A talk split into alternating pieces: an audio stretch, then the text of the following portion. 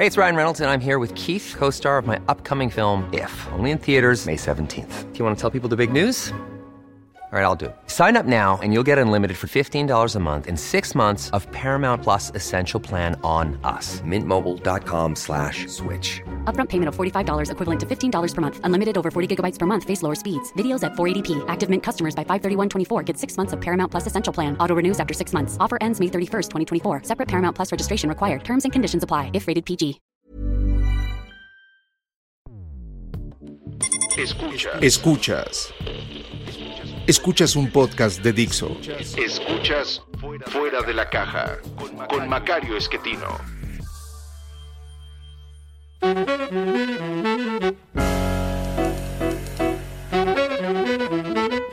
Bienvenidos. Esto es Fuera de la Caja. Yo soy Macario Esquetino. Les agradezco mucho que me escuchen. Esta es la emisión número 123 de este podcast nos toca platicar de coyuntura. Eh, ya sabe usted, probablemente eso vamos a estar haciendo en las próximas eh, semanas, hablar cada vez eh, acerca de lo que está ocurriendo porque está surgiendo información importante. creo que merece un análisis más continuo. Ya veremos cómo vamos incorporando los temas de largo aliento en alguna otra posibilidad, en algún otro espacio, con otra numeración, algo también que ayude a no confundirnos tanto.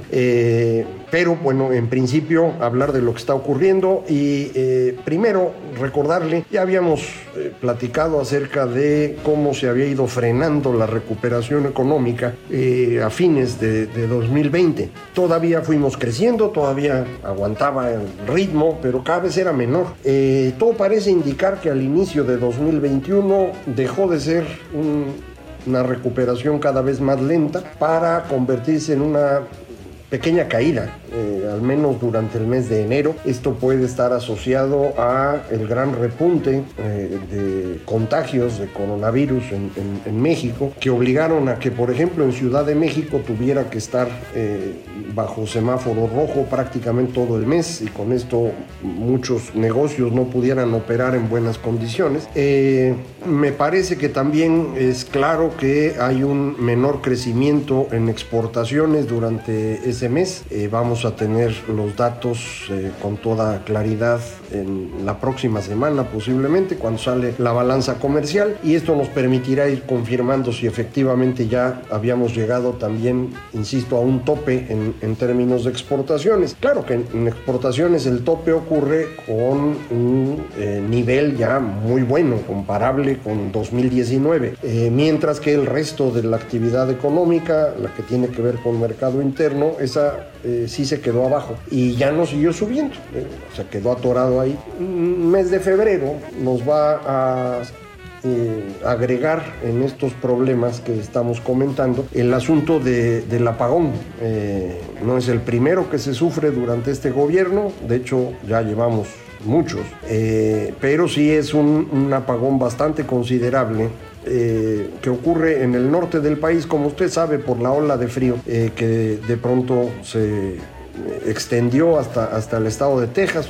es un caso realmente extraño, poco común. Algunos insisten que tiene que ver con cambio climático. Yo todavía no alcanzo a, comprender bien la relación. Pero en cualquier caso ocurre un eh, evento de estos que nada más pasan una vez cada 100 años. Igual que el coronavirus, para tener suerte, ocurren una vez cada 100 años, pero ocurren juntos. Y entonces, eh, pues se viene el frío. Eh, Texas, que depende para su consumo eléctrico de sí misma, eh, es, es, el único estado en Estados Unidos que tiene un sistema cerrado eléctrico, no pudo producir suficiente y entonces se viene abajo su producción de electricidad. A esos niveles de frío no se puede mover el gas de manera adecuada por los gasoductos, se corre riesgos de que haya a la, a la tubería. Y entonces pues dejaron de mover gas y esto implicó también un problema de producción en México porque el gas natural lo compramos allá y lo compramos allá por una razón muy, muy, muy buena y es que es baratísimo. Desde hace algún tiempo, gracias al fracking, eh, el precio del gas empezó a bajar y a bajar y a bajar y es el gas más barato del mundo. De hecho, gracias a eso, las plantas de ciclo combinado pueden competir todavía con los paneles solares y con los molinos de viento. Si no fuera porque el gas es barato, ni siquiera ellos competirían. O sea, ya no hay forma de producir electricidad más barata que las energías alternas aunque muchos no lo puedan comprender bien. Eh, entonces, pues eh, nos dejaron de vender gas. Primero lo quisieron vender caro, por razón obvia si hay poco, pues sube de precio. Y México no tenía coberturas ni contratos de largo plazo de servicio de gas, sino que estábamos comprando al spot. Eh, estos fue una decisión muy reciente. Tradicionalmente se compraba con un arreglo de largo plazo para que no se te moviera mucho el precio. Tal vez porque vieron el año pasado que, el precio realmente bajó y que no iba a subir, dijeron pues este año no vamos a comprar con precio de largo plazo, sino vamos a comprar cada día al precio que esté. Pues ahora se fue 50 veces para arriba el precio y no pudieron comprar. Y luego pues finalmente ya prácticamente no ha habido capacidad de estar moviendo gas. Eh, México tiene un sistema eléctrico interconectado, salvo las penínsulas que están separadas, el, resto del territorio es un mismo sistema eléctrico, entonces se podía enviar electricidad de otras partes hacia eh, Nuevo León, Tamaulipas y, y, Coahuila, que es donde fue el problema más serio. Eh, no, no, lo hicieron de manera adecuada, por la razón que sea, y entonces el apagón duró mucho tiempo. Y ahora, pues como no hay gas para poder mantener funcionando las plantas de la Comisión Federal, eh, le están quitando el gas a los demás. Esto implica también a quienes eh, producen otras cosas, entonces pues no hay gas para las eh, eh, plantas de manufacturas que deben exportar.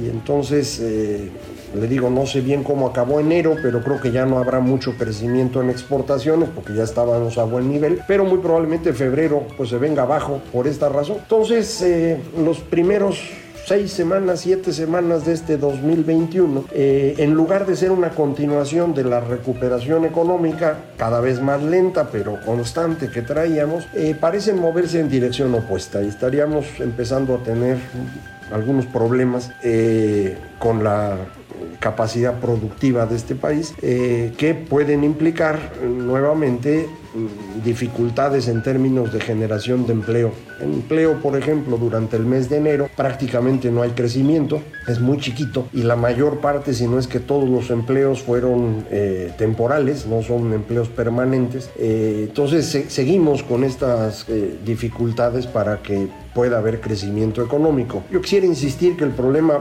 principal del crecimiento tiene que ver con la inversión. Eh, el gobierno mexicano en esta administración ha decidido eh, ahuyentar la inversión. La inversión privada, nacional y extranjera está sufriendo mucho para poder hacer las cosas porque pues, no, no, los, no los quieren. Mejor ejemplo tal vez sea esta eh, iniciativa preferente para modificar el sistema eléctrico que parece que ya está aprobada por los diputados y debe pasar al Senado. Acuérdense, es una iniciativa preferente, tiene que salir en el mes de febrero. Entonces, pues ya se llevamos la mitad, así que debe estar eh, eh, moviéndose hacia senadores pronto para que se pueda eh, aprobar y publicar. Es una mala idea esta iniciativa, es eh, otra vez tratar de centrar el sistema en la Comisión Federal con la idea de que la Comisión Federal de Electricidad debería ser el eje de... La producción energética en el país junto con Pemex. Son ideas muy malas, insisto, antiguas, en su momento eran malas, ahora son peores. Y el eh, resultado de esto es que quienes estuvieron invirtiendo en México en grandes cantidades para producir eh, energía eh, están en riesgo de que sus inversiones de pronto valgan cero. Esto no es una expropiación, pero equivale a lo mismo. De pronto, si usted estuvo invirtiendo en un parque eólico o uno de paneles solares para poder vender, haciendo uso de los certificados de energía limpia que ahora ya no sirven para nada, pero además ahora, aunque usted esté vendiendo energía barata, no va a poderla vender sino hasta que Comisión Federal venda toda la suya. Pues entonces todo lo que invirtió de pronto ya no es recuperable y no es así como que pues, ya me voy, agarro mi ventilador y me lo voy a llevar al Sahara, ¿no? Eh, entonces eh, es un riesgo muy grande. Yo creo que en principio va a ser muy difícil que alguien quiera invertir en México en los próximos años en este tipo de sectores. A lo mejor en otras cosas venta al menudeo, cosas en donde la gente va a seguir existiendo y va a seguir comprando, pues puede haber algo de inversión. Pero en energía nadie va a meter un centavo en México. Eh, de hecho van a tratar de salvar lo que ya tienen. Y esto implica que cuando la iniciativa de ley se convierta en ley eh, va a haber un pleito en la Suprema Corte de Justicia que si actúa como lo ha estado haciendo en el mismo criterio lo que va a pasar es que van a echar atrás la iniciativa de ley ya siendo ley eh, por inconstitucional y esto puede llevar a pleitos grandes afuera de México en los circuitos de arbitraje y en el TEMEC, eh, que pueden tener un costo muy elevado. Eh, colega columnista eh, Luis Carrizales estimaba que pueden ser 100 mil millones de dólares lo que cuesten los castigos por esta iniciativa de ley. 100 mil millones de dólares, como usted se imaginará, es mucho dinero. Es más o menos lo que debe Pemex y no tiene con qué pagar. Pues ahora tendríamos el doble, ¿no? Eh, los 100 mil de Pemex, más los que tiene Comisión Federal, más las multas, pues no va a haber con qué pagar. Entonces no es una muy buena idea eh, estar espantando a la inversión, porque si no hay inversión es muy difícil que haya crecimiento. Eh, usted recordará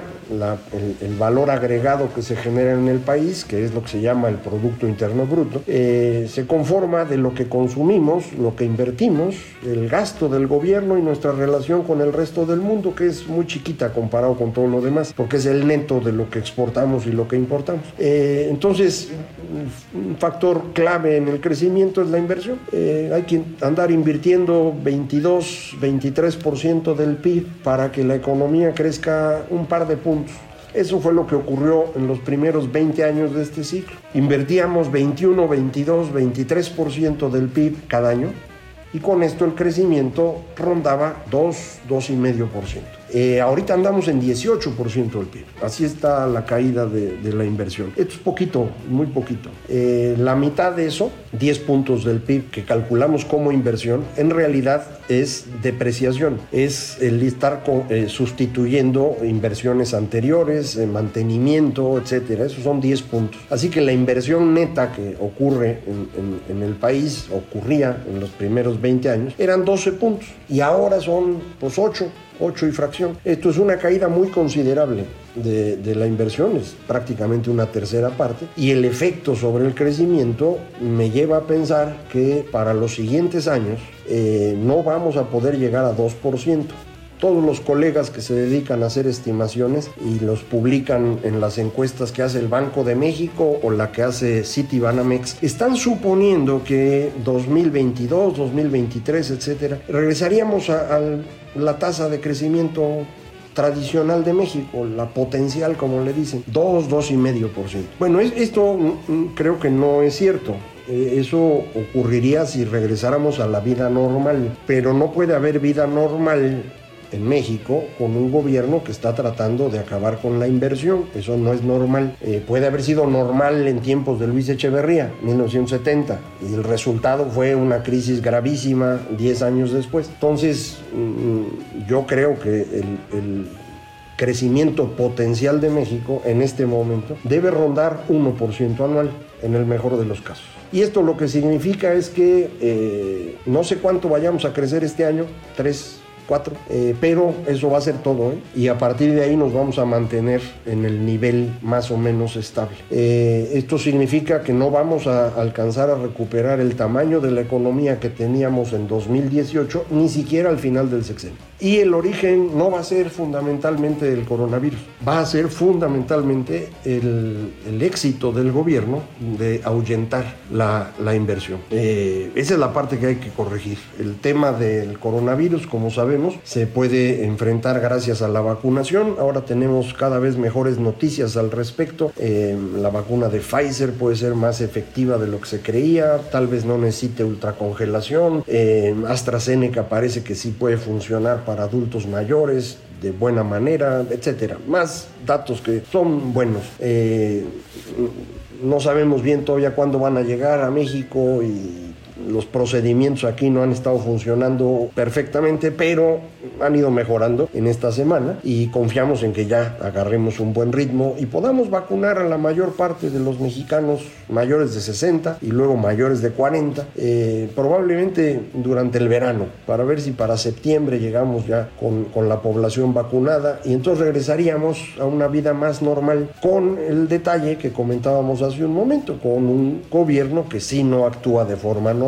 Es algo que también se puede resolver, ¿no? Eh, no, no, por completo, pero sí se le puede eh, poner un contrapeso al gobierno en la elección de junio que nos permita pues que dejen de estar destruyendo eh, el nombre de México frente al resto del mundo. Muchas personas esto de la globalización nunca les ha gustado. Eh, de hecho, eso es en parte la gran disputa, dicen algunos, que estamos viviendo en Occidente. Globalizadores contra localizadores, digámoslo así, globalistas contra localistas. Eh, los localistas pueden ser de derecha como Trump o como Bolsonaro o como Andrés Manuel, eh, que dice que es de izquierda, pero muchas cosas no son de esa manera. Eh, lo importante es que son muy nacionalistas, localistas, encerrados, eh, y esto... Mmm, Uh, insisto, a muchas personas les parece una buena idea. Eh, yo creo que toda la evidencia que tenemos es que no es una gran idea, que encerrarse eh, hace muy difícil eh, el crecimiento económico, el bienestar de la población,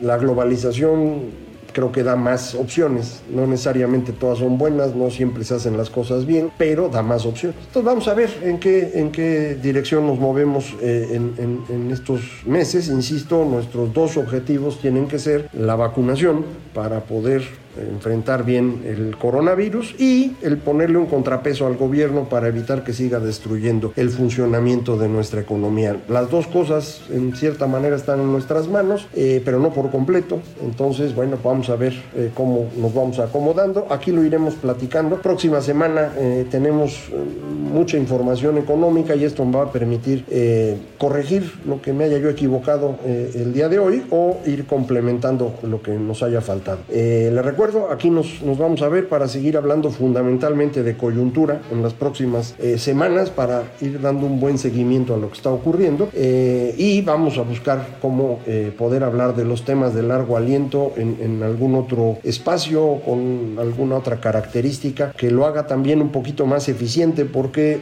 ya ha sido tanta información en ese tema que creo que estoy confundiendo a muchos de los que nos hacen favor de estar aquí y no, no es esa la intención quiero ver cómo lo puedo hacer de una manera más eficiente. Muchísimas gracias, entonces nos vemos la próxima semana. Recuerde, muy fácil comunicarse conmigo, Macario MX, en Twitter, arroba Macario página electrónica www.macario.mx, correo electrónico macario arroba macario.mx. Muchísimas gracias, esto fue Fuera de la Caja.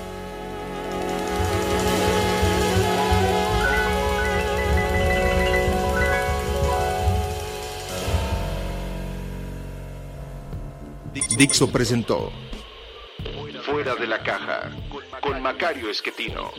La producción de este podcast corrió a cargo de Verónica Hernández. Coordinación de producción, Verónica Hernández. Dirección general, Dani Sadia.